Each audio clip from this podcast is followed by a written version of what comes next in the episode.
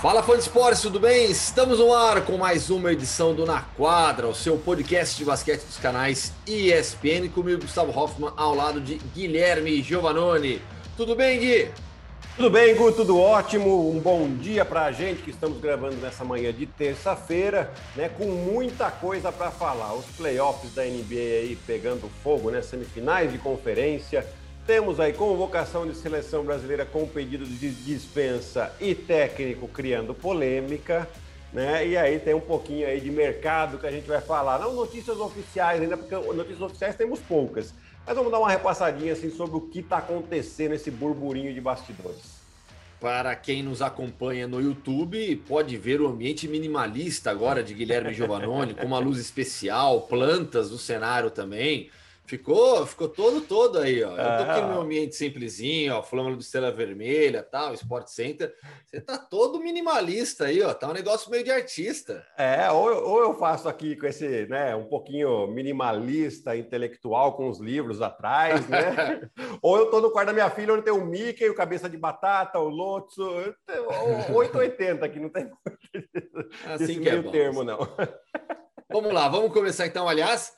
Para quem está nos acompanhando no YouTube, deixe seu like, seu comentário aqui no vídeo. E para quem nos acompanha no aplicativo de podcast, em seu aplicativo favorito de podcast, não esquece de dar uma de, aquelas, cinco, aquelas cinco estrelas para a gente na avaliação aí, que ajuda o podcast também. Vamos começar, Gui, com uma notícia recente, antes até de entrarmos nos playoffs. Vamos com um time que já caiu dos playoffs, mas fez uma temporada incrível e por isso seu técnico foi eleito o melhor da temporada Tom Thibodeau, eleito técnico da temporada, dez anos após ser eleito pela primeira vez treinador do ano na NBA. Em 2011 ele ganha com o Chicago Bulls e agora em 2021 ele ganha de maneira muito merecida com o New York Knicks. Ah, totalmente de acordo, Gu. E é a segunda vez que ele ganha no primeiro ano que ele dirige o time, né? Porque o Chicago foi assim também, o primeiro técnico que consegue esse feito, né? E, e realmente justíssimo, né? O Monte Williams ficou muito próximo na votação lá dos nossos colegas americanos, né? Porque também faz um grandíssimo trabalho.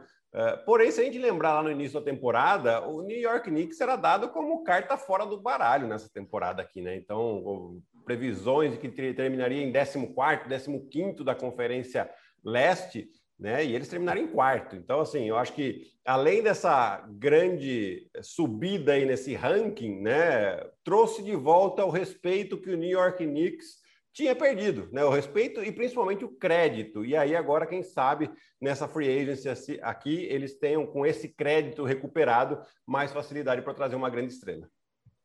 Vamos lá, vamos entrar no assunto playoffs agora, porque são quatro séries que sobram para nós.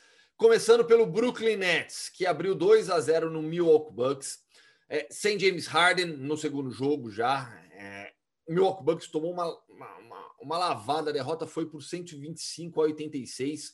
É, Yannis Antetokounmpo, depois do jogo, disse que acredita que vai dar tudo certo ainda, que o time vai se recuperar. Mas foi uma pancada muito forte que essa derrota na segunda partida. E, ó, e dessa declaração do Yannis, é, eu gosto sempre de citar um técnico meu que falava, né? Você falava, não, mas eu não quis fazer isso, né? Aí ele falava, é. só faltava você ter feito por querer, né? É, e a mesma coisa o Yannis, só faltava você falar que já foi, perdendo de 2 a 0, é. mesmo assim, né? É, então, realmente foi, foi uma imagem ruim, mais do que o, o resultado Sim. em si, a imagem que o Milwaukee Bucks passou, principalmente no segundo jogo, foi muito ruim, né? Porque no primeiro jogo, beleza, o James Harden sai com, 15, com 40 segundos de jogo, é, você vê que o, os, os coadjuvantes ali do Brooklyn Nets é, aparecem mais, né? dão um passo à frente ali para suprir a falta da estrela do time, de uma das estrelas do time, né? E ok, acontece. Agora, num segundo jogo, realmente tomar um, um banho desse assim, e você vê o, o, o o Milwaukee Bucks sem ideias, sem soluções para aquilo que o, que o Brooklyn Nets está tá fazendo. Ok, o Kevin Durant está jogando num nível realmente acima de todos os outros, sem dúvida alguma. Mas é um jogador, gente. Então, se alguma coisa tem que fazer, ah, coloca dois em cima dele, não sei. É, agora, se ficar numa zona mais de 20 minutos do jogo, contra os caras que estão metendo bola, não me parece muito. Eu, eu, até entendo a situação da zona, mesmo contra o time que mete bola, para você tirar o ritmo dos caras. mas não estava funcionando. Né? Então, Sim. o Budenhauser, de novo, pecando nessa questão dos playoffs. Vamos ver se ele tem alguma, um, algum coelho da cartola aí no jogo 3, porque eles precisam dar uma reagida. Né? Esse é aquele, é, é aquele jogo que o técnico precisa chegar no vestiário e dar uma quebrada no vestiário, né? para dar um susto na galera. Até porque, se perde o terceiro jogo, esquece, não vai virar essa série. Eu já acho muito difícil virar agora, para falar a verdade. Sim. Assim, é que assim, eu, eu, estamos de acordo, mas se você toma 3 a 0 acabou, esquece. Você não vai ganhar os quatro jogos e conseguir essa virada é única histórica na, na, na NBA. Por isso que, assim, passa pela vitória no terceiro jogo, obrigatoriamente. É, é praticamente uma, uma, um jogo de eliminação já para os Bucks. Perfeitamente. Né? E você precisa aí fazer com que uh, o ataque se mexa melhor. O que está acontecendo? O Brooklyn Nets faz uma defesa, obviamente, como eles jogam com um, um, um, quinteto mais ou menos homogêneo em questão de altura, né? só o, talvez o, o Kyrie um pouco mais baixo, uh, eles trocam muito. E aí você tem dificuldade em criar vantagens em situação de pick and roll. Né? Então você tem que criar vantagens de outra maneira. Situação de bloqueios indiretos, situação de, é, de um contra um, de mão a mão. Uma situação de mão a mão, é, às vezes, confunde muito a defesa. Né? Você tem que achar outras soluções aonde você vai criar essas vantagens e aí sim colocar seus arremessadores em ritmo. Porque o Garrafão está sendo bem. Pelo menos no segundo jogo, foi o melhor fechado pela equipe do Brooklyn Nets. No primeiro jogo, ok, tomou 70 pontos, mas ainda assim o Brooklyn saiu com a vitória. Né? Então, o Budenhauser precisa achar alguma situação e não ficar, assim, ah, joga um contra um aí Chris Middleton, joga um contra um aí Antetokounmpo. Não vai dar certo, você não vai... Você vai passar vergonha em casa. É isso que vai acontecer. Né? Ô Gui, você citou já o, Kevin Durant. Eu acho que vale a gente é, discutir um pouquinho mais o que ele vem fazendo, porque não é um garoto, né? já é um jogador veterano, 32 anos, uhum. que vem com uma sequência de lesões é, complicada, perdeu jogos, e mesmo assim joga em um nível absurdo e com uma intensidade muito alta também. É, ele assim criou-se uma dúvida muito grande porque a lesão que ele teve, principalmente da questão do tendão de Aquiles, né? Sim. A quantidade de matérias que a gente viu, ah, jogadores não voltam ao mesmo nível, Kobe é. Bryant e, e, aí vai, né? Sequência de jogadores e puxaram um que voltou ao mesmo nível que foi o Dominico Wilkins lá nos anos 80, 90. É, é, é, claro que hoje a medicina avançou muito, ele é um cara extremamente profissional. Aliás, todos os jogadores da NBA hoje são, sabem a importância de se cuidar, né? E ele não foi diferente. Assim, o Kevin Durant é um jogador especial diferente, realmente, né? Porque é um cara de 2,10 metros, e 2,11 metros, e que tem a habilidade e a mobilidade de um cara de 1,90m, de um cara de 1,95m. Então, assim, é, é, realmente difícil de marcar ele. Então, você vai, ah, você quer marcar ele com um cara mais alto, ele vai cortar o cara. Você quer marcar ele com um cara mais baixo, ele vai arremessar por cima do, do adversário. É, é, muito difícil. E ele vem, a gente vê, né? Até, não sei se você vai lembrar, mas a minha aposta para MVP dessa temporada era ele, porque eu achava que ele tinha essa mentalidade. Né? É, por que, que ele não está entre os candidatos? Porque ele ficou muito tempo fora. Mas se a gente pegar os números da temporada dele, também são muito bons. É, jogando a temporada toda, estaria entre os candidatos. E agora que a gente está vendo que ele é o melhor jogador dessa, desses playoffs em absoluto. E isso que a gente está tendo um Luca Doncic que jogou num nível muito alto, um Kawhi Leonard que jogou num nível, está jogando num nível muito alto, né? mas ele realmente uh, te, nos dá a impressão de que está um passinho na frente de todo mundo. Incrível, incrível mesmo que ele vem fazendo. Vamos lá, vamos mudar de série agora, Gui. Vamos para Denver Nuggets e Phoenix Suns. Phoenix Suns e Denver Nuggets, para ser mais justo, onde o Phoenix abriu 1 a 0. Chris Paul, já mais recuperado do problema. É, começou mal, começou fraco dos arremessos, 2-8, 2 de 8 nos arremessos e terminou com 6 de 6, controlando totalmente a partida. O DeAndre Ayton, inclusive, falou depois do jogo que, é, é, que a partida estava nas mãos dele e que isso deixa os companheiros confortáveis em quadra também. É, e aí eu imagino mesmo a tranquilidade de se jogar ao lado do Chris Paul, no sentido de deixa, deixa comigo, deixa comigo que eu, que eu, que eu sei que eu estou fazendo e eu estou controlando o jogo. Então, tem nessa, nessa vitória do Phoenix Suns, tem esse aspecto para a gente analisar, o lado do Phoenix Suns, a liderança do Chris Paul, mas houve também, Gui, depois do jogo, uma declaração do Michael Malone que me chamou muito a atenção. Ele disse que essa derrota é, para o Phoenix Suns lembrou muito a derrota no jogo 1 para o Portland Trail Blazers. Jogo agora para o Suns, derrota por 122 a 105. No primeiro tempo, 58 a, 100, a 57 pro, pro Phoenix Suns. No segundo tempo, 65 a 47 foi quando a equipe abriu vantagem. E aí o Mike Malone falou que o time jogou com uma, com uma mentalidade soft. E além disso, ainda falou, afirmou que o time precisa ser mais físico para ganhar essa série do Phoenix Suns. Sem dúvida alguma. E eu não poderia concordar mais com, aí, com o Mike Malone. Né? É, é, é também para mandar uma mensagem. E, ó, e só no primeiro tempo, 58, 57 para o Denver, tá? Sim, sim. E aí é, a virada no segundo tempo. E, e assim, é, é, é uma maneira dele mandar uma mensagem para os jogadores, né? Colocar um pouquinho de pressão, falar, ó, vamos. É, vocês estão com uma mentalidade que beleza, parece que a gente já cumpriu o nosso papel nessa temporada. Estamos com as desculpas prontas, estamos sem Jamal Murray, estamos sem Will Barton, e não é bem assim. Né? O jogo, tá bom, não tem problema, tem problema entre aspas, a gente perder, desde que a gente perca lutando, né? E não foi isso que ele viu do time dele, né? Então isso provavelmente foi isso que incomodou, né? Puta, vamos fazer os caras sentir um pouco mais a gente, principalmente no último quarto. No último quarto, o, o, o Phoenix Suns ganhou de 34 a 26, assim, mas um domínio, né? E, e aí sim, aí eu vou puxar o que você falou do Chris Paul, né? A gente pega as estatísticas do Chris Paul no último quarto: 14 pontos, 3 assistências, 6 em 6 nos arremessos de quadra. Né? Ele terminou o jogo com 21 pontos. 21. 21 é. pontos, ou seja, dois terços do, dos pontos dele ele fez no último quarto. Ele sabe desse momento, mesmo não estando 100%, estava é, todo mundo envolvido. Se a gente pega as estatísticas mais um pouquinho aqui né, da, do Phoenix Suns, eles têm todos os titulares com pelo menos 14 pontos. Né? Na verdade, só o Jay Crowder com 14 e depois todos os outros quatro com pelo menos 20, 21. Sim. Né? Então, uma e bola. Com aproveitamento altíssimo, né? De 55% esses caras que meteram pelo menos 20 pontos. É, foi uma marca, inclusive, atingida de, que não era atingida desde o Golden State Warriors.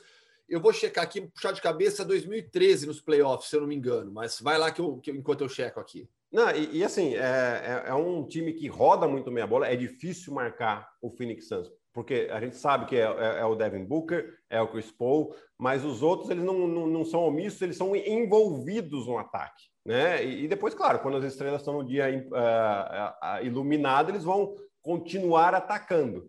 Né? E, e, defensivamente é um time que vai muito bem. Né? Lógico que o DeAndre Ayton tem um pouquinho de dificuldade para marcar o Jokic, porque ele tem que sair lá fora. O DeAndre Ayton é o cara mais pesado. Né? Mas ainda assim, a, a defesa em conjunto funciona muito bem. Né? E, e, é claro que o Phoenix Suns vai jogar com muita intensidade, porque sabe que o Denver está curto, né? com esses problemas de lesões. Então, quanto mais eh, intensidade eles jogam, uh, no longo prazo, geralmente vai pagar. E era isso mesmo, desde o Golden State Warriors, o jogo é, nos playoffs de 2013, que uma equipe não conseguia essa marca. Quatro jogadores com pelo menos 20 pontos, 55% de aproveitamento nos arremessos. Foi o jogo 2 da rodada 1 um, nos playoffs de 2013 do Golden State Warriors. Vamos para as duas últimas séries, Gui. Começando pelo Atlanta Hawks, que venceu o Philadelphia 76ers no jogo 1, de novo com o Trae Young jogando demais, John Collins também ajudando muito. E, um jogador que a gente pouco falou aqui, aqui no, no podcast até aqui. É, a gente, quando a gente fala de Atlanta Hawks, a gente destaca demais o Trae Young. Já falamos muito sobre o John Collins também, a importância dele. Mas e o que está jogando Bogdan Bogdanovic? É demais, né? Realmente é um jogador uh, muito frio, né? Eu até comentei ontem no ESPN League, né, nessa segunda-feira no ESPN League, né, porque ele é um jogador que talvez para ele ser o cara do time na NBA não seja o caso, mas para ele ser o segundo, eu acho que é a, é a função perfeita dele, né? Porque você tem o Trae Young chamando muita atenção. E aí, por que, que eu falo que ele é o segundo? Porque, lógico, ele não tem o, o, o físico, aquele físico brutal que a gente vê na NBA mas é um cara que tem um bom físico e uma inteligência, sim, acima da média dos caras da NBA para jogar. Uma leitura de jogo. Então, quando ele percebe que tem um jogador chamando muita atenção, ele vai atacar esses buracos que a defesa deixa, é, ele vai ler muito bem o que a defesa está fazendo para realmente achar o seu melhor arremesso, né, as suas melhores situações e aí sim, é, é um jogador que está acostumado com um jogo grande, né? já foi campeão de Euroliga, já foi é, finalista de Mundial, finalista de, de, de Olimpíada. É, é um jogador que está acostumado a jogo grande. Né? Então ele vem jogando muito bem e vencendo assim, o par perfeito para o Trae Young. E o Trae Young realmente jogando de maneira espetacular. Só sobre esse jogo Ungo, é, assim, o, o, resultado final ele é meio mentiroso, né? Porque quem assistiu o jogo viu um total domínio do, do Philadelphia 76ers por três quartos e meio, três quartos e oito minutos aí. Depois, é claro, o Philadelphia acabou pressionando, acabou roubando umas bolas e quase realmente roubou essa partida, mas foi um, um jogo de maneira inteligente. A defesa do Atlanta Hawks já tinha demonstrado uma inteligência tática muito grande contra o New York Knicks, quando eles uh, defenderam muito bem o Julius Randle, né? O Julius Randle foi muito criticado Sim. porque uh, ah, na, temporada regular foi muito bem, depois sumiu os playoffs. Não, ele não sumiu. Né? Ele tentou o jogo, é que ele errou muito. Por que, que ele errou muito? Porque ele estava sempre muito bem marcado, com dobras, enfim. Uh, então, essa defesa do Atlanta Hawks melhorou muito, principalmente depois que trocaram o técnico, né? Que o Nate McMillan assumiu. Né? e o ataque o Trey Young jogando parece que tem 35 anos, gente. Realmente, que, que jogador. Filadélfia continua como favorito nessa série, apesar da derrota no primeiro jogo? Eu já não considerava tão favorito assim, não. Se a... é, é, assim, Pera aí, então vamos lá. Senão... Tá, vai lá. Alguns fatores, né? Lógico que a gente, eu sabia, quando eu pensei nisso, né? Eu sabia que o, o Joel Embiid estava com esse problema no menisco. Ele acabou jogando e acabou fazendo uma baita de uma partida de 39 pontos, né? É, vamos ver na sequência como ele vai reagir, porque é uma dor chata que fica ali, provavelmente não vai impedi-lo de jogar, não vai tirá-lo de, de, algum jogo, mas vai incomodá-lo. Né? No é... dia seguinte, ao final da temporada, vai para faca, né? Acho que não tem muita Muito dúvida, provavelmente, né? pelo menos para dar uma, uma limpadinha ali que a gente fala no menisco, né? Aquela é, artroscopia básica, né? Artroscopia básica, 30 dias de molinha ali, depois já volta a treinar. E o, o, Atlanta Hawks realmente me surpreendeu contra o New York Knicks, né? Porque, assim, não era uma série para ser 4 a 1 que na verdade, até para o meu erro, era para ser 4 a 0 ali, pelo que foi apresentado. Aquele jogo que o New York Knicks ganhou foi ali na empolgação da torcida, mas o domínio do Atlanta foi muito grande, né? E, e a equipe do Atlanta vem jogando muito bem. Então, por isso que eu não considerava tão favorito assim o Philadelphia. Eu achava sim que seria uma série, é, uma série muito parelha. Inclusive, tuitei lá que o Atlanta ganha em seis. Em seis? Você vai, você, você tá de Atlanta. Eu não tinha visto essa tuitada sua. É, Atlanta em seis. Qual que é a, a minha lógica antes da série começar, né? Que eu achava que realmente a Atlanta poderia roubar um jogo em Filadélfia e Atlanta jogando em casa vai muito bem. O sexto jogo é em Atlanta. Caso chegue lá num 3 a 2 é difícil ganhar do Atlanta ali, viu? Veremos, veremos. Agora a série que ainda não começou, começa nesta terça-feira à noite. Utah Jazz e Los Angeles Clippers aí deu a lógica, mas com. Na verdade, deu a lógica de todas as maneiras, porque a gente imaginava o Utah Jazz passando sem tantas dificuldades pelo Memphis Grizzlies e imaginávamos uma série muito equilibrada entre Clippers e Mavs, e foi uma série espetacular, a melhor da primeira rodada dos playoffs, um duelo sensacional entre Kawhi e Luka Doncic. Vamos falar primeiro sobre essa classificação e aí depois eu quero falar sobre é, algumas notícias que já surgiram em Dallas após essa eliminação. Vamos lá. É, bom, o, o, uma série completamente meio insana, assim, né? Até o sexto jogo, quem jogou fora de casa ganhou. Né? E o único, a única confirmação foi no sétimo jogo pelo Los Angeles Clippers. E realmente contando aí com o Kawhi Leonard, principalmente nos dois últimos jogos. Né? No sexto ele meteu 45 e no, e no sétimo ele 29, mas quase com um triplo-duplo. Né? Faltou uma assistência para ele ter um triplo-duplo, é, jogando de, de maneira assim espetacular. Né? Com, contando com a ajuda do Paul Jorge. É, e assim, o time que tem mais talento acabou ganhando, acabou levando. O time que tem mais potencial ofensivo acabou levando. A meu ver, poderia ter sido até um pouco mais tranquilo, mas é, é lógico, você tem um Luca Doncic do outro lado que com uma média de 35 pontos por jogo, uh, no último jogo ele fez ou deu assistência para 77 pontos, para ter o um recorde em um jogo 7 nessa questão, né? Então você, vê, é, é, é um time que tem um, um, um, jogador que é muito talentoso, mas que agora que você vai até puxar o assunto, né? A gente precisa ver o que eles vão fazer nessa off-season aí. Pois é, né? Levantaram algumas estatísticas que nesses últimos anos, né, nesse jogo 7, por exemplo, é, só dois jogadores, desde que o, o Doncic foi para o Dallas, é, foram contratados e que estavam nessa partida número 7. É um time que vem mantendo a base, pouco pouco se reforçou ao redor do Luka Doncic. E o principal reforço, que foi o Kristaps Porzingis, até agora não jogou o que se espera dele. Né? E aí surgiu a notícia de que o Kristaps Porzingis estaria insatisfeito porque a bola fica muito na mão do Doncic, ele não consegue jogar. Olha, não sei nem como ele tem coragem, Gui, de falar um negócio, pensar um negócio desse depois dessa série, depois do que ele jogou. Mas é, Dallas precisa de mudanças, né? Precisa. Bom, primeiro que naquela troca entre Dallas e New York Knicks, em que vieram Porzingis e Tim Hardaway, falaram que, né, na verdade, veio no pacote o Tim Hardaway. Depois Sim. dessa série, a gente começa a achar que quem veio no pacote foi o Porzingis, não o Tim Hardaway, né? Porque o Tim Hardaway jogou muito melhor que o Porzingis, né? É, agora, o Porzingis, ele pode até achar isso, mas ele não deveria externar. Por quê? Porque ah, a bola fica a mão na, muito na, na, na, a bola fica muito na mão do, do, do Don't, fato, é verdade, Sim. tá? E ele domina e ele faz o jogo, tá beleza. Mas meu amigo, você não está recebendo a bola, você tem 2,20 metros e 20. Sai correndo atrás da bola. Isso eu aprendi na carreira. Já, já me fala, ah, não está recebendo a bola? Pega o rebote, faz um coast to coast, vai atrás do rebote ofensivo. Porque daí até o técnico ele vai olhar e falar: opa, esse cara aqui eu preciso alimentar mais ele, porque ele está Tá né? Ele, primeiro, ele tem talento e segundo, ele está disposto aqui, né? Então, eu preciso contar um pouco mais com ele.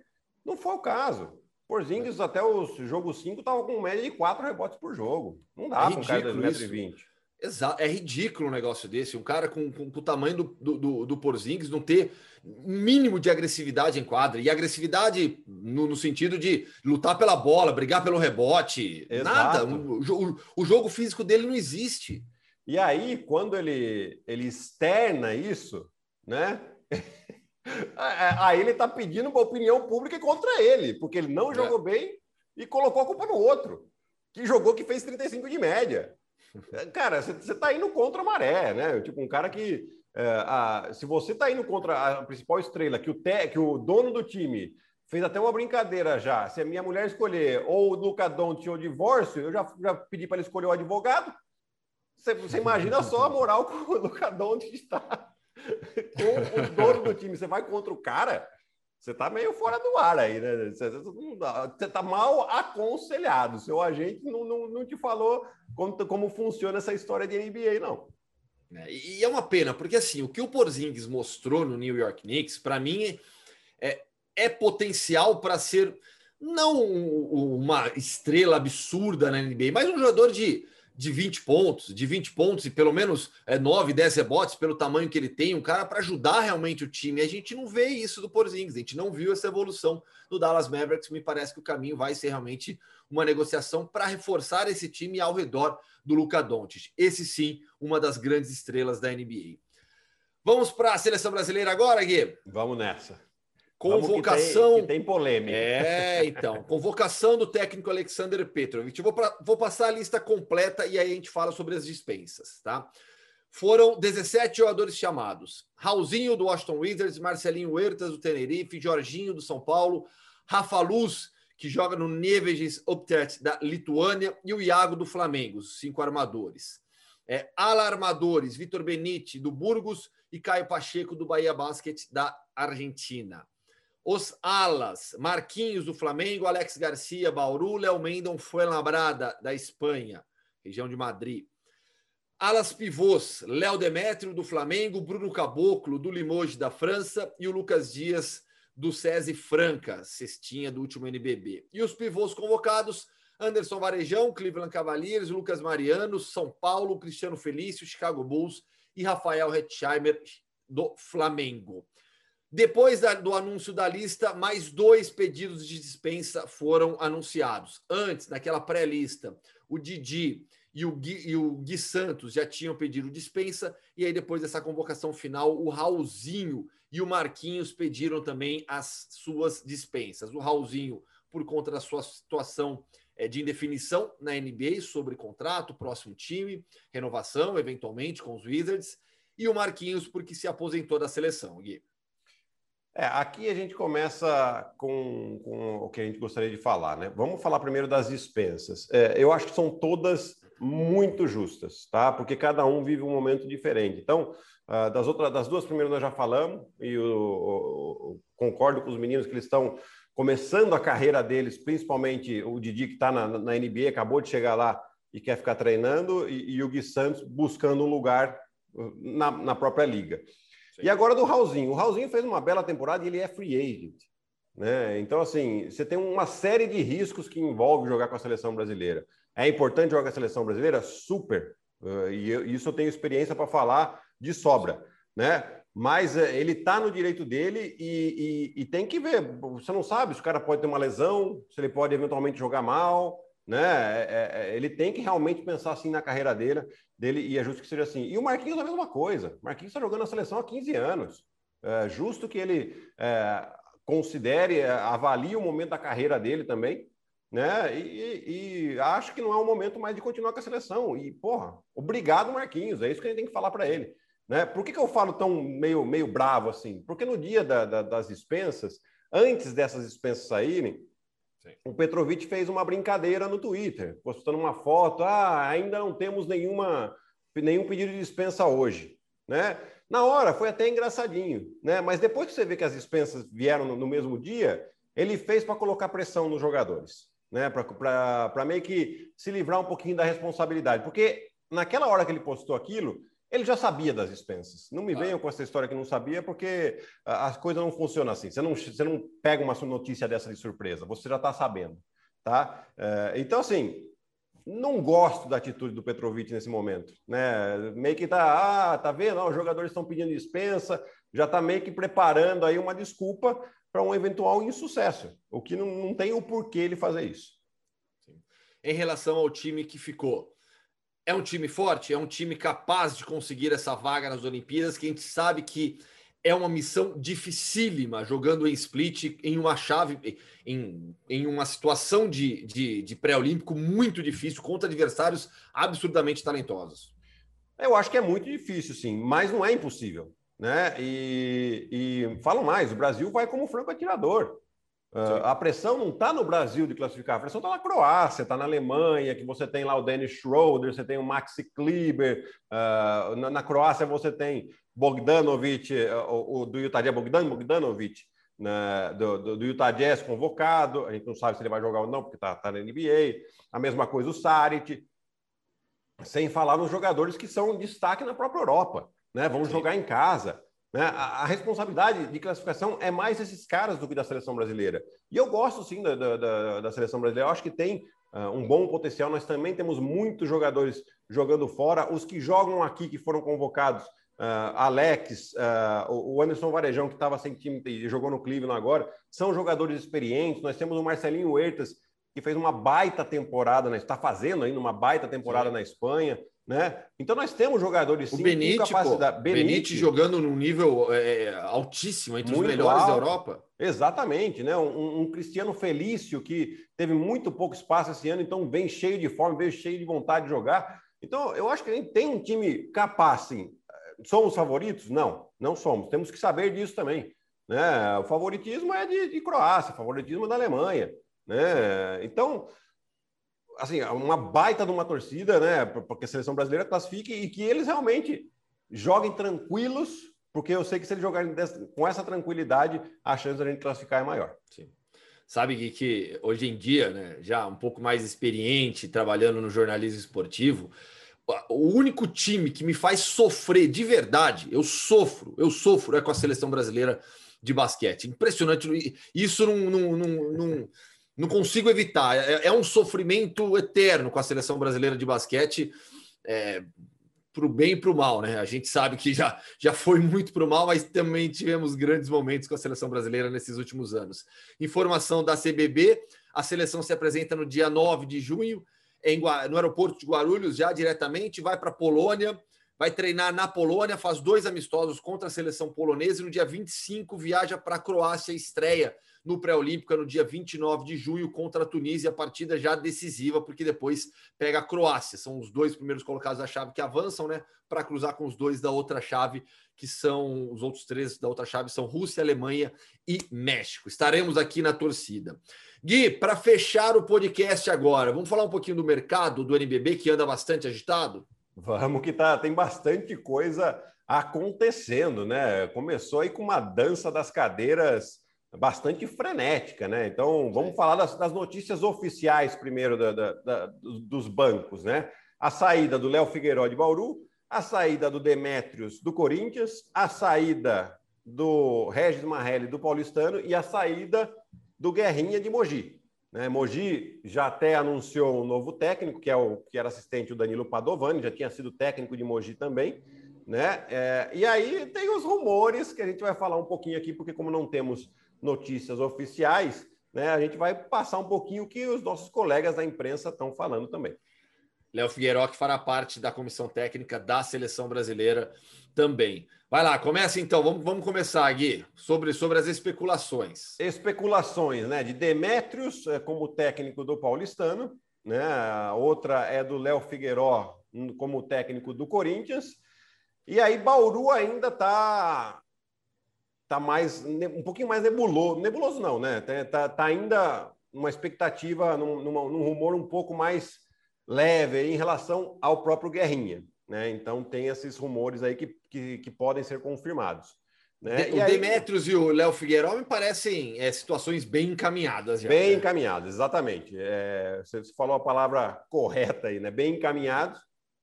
E, e aí temos algumas já renovações. O Paulistano anunciou a renovação de jogadores, já falando né, do Cauê e do, do Sommer, né, jogadores que foram importantes para a campanha aí. Uh, uma possibilidade também do Vitão renovar. Uh, Franca, São Paulo e Flamengo, né? São os três times aí com provavelmente os maiores orçamentos, né? Uh, tem disputado jogadores. Aí nos bastidores aí a gente ouve muita coisa, uh, principalmente em relação a, a Jorginho e Lucas Mariano, que, que se fala da possibilidade de eles irem para Franca, uh, a, a, possibilidade também do Flamengo aí de contratar uh, o, o, JP Batista, né? Renovação com Marquinhos ainda não saiu, a possibilidade do Marquinhos chegar no São Paulo. Enfim, tem bastante coisa acontecendo, vai ter bastante mexida nesses próximos, nesses próximos dias. Ô, Gui, sobre, sobre essa situação do Jorginho, principalmente, né? A gente tem visto é, Franca vai para a próxima temporada com um orçamento maior, então é, todo mundo no basquete já imaginava Franca buscando jogadores para reforçar a equipe do Elinho. Só que o que a gente tem visto também nesses últimos dias é uma situação estranha um pouco nos bastidores ali, principalmente do São Paulo, envolvendo o Jorginho, né? Com essa possível e provável saída dele, muitas críticas. Como é que você tem visto isso também? Ah, eu não gosto muito disso, não, porque a gente não sabe é, quem que está, se tem, se é que tem alguém plantando notícia, né? Ou então tentando jogar uh, o jogador contra a própria torcida, né? Para tentar pressionar o jogador a ficar na equipe, né? Eu, eu, eu, acho ruim, porque tá bom, vamos, vamos, vamos imaginar, vamos fazer um exercício aqui que funcione, tá? O jogador se sente pressionado e fica mais a contragosto dele, porque ele ficou impressionado. Será que é um jogador que vai render o que ele rendeu mesmo? Né? Então, assim, é, é, é uma situação delicada. Né? Não, não gosto quando se faz esse tipo de situação, porque você tem que ser capaz de convencer o jogador com bons argumentos e não por pressão. Né? Bons argumentos, uh, boa proposta financeira, né? que são as coisas que, que convencem o jogador realmente a ficar, e até mesmo um bom projeto, eventualmente, de longo prazo. Né? Agora, se o jogador não, não tem essa vontade, ele não entendeu que ali não é o lugar para ele naquele momento, pô, a gente tem que respeitar e, e, entender a vontade do jogador. É isso aí, fã de esportes. Fechamos, Gui. Fechou, né? Pô, muita coisa hoje, não demos aqui, estouramos um pouquinho no cheio. tempo.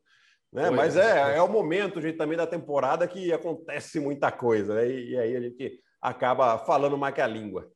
Tem assunto pra caramba. Fã de esportes, deixe seu comentário para quem está acompanhando aqui no YouTube. Pode mandar mensagem pra gente pelo Twitter também. Valeu, Gui. É isso então. Até semana que vem. Valeu, Gu. Um abraço. Até semana que vem. Tchau, tchau. Valeu, fã de esportes. Esse foi mais um Na Quadra, seu podcast de basquete dos canais ESPN. Comigo, Gustavo Hoffman, ao lado de Guilherme Giovanoni e coordenação de Gabriel Veronese. Grande abraço. Valeu.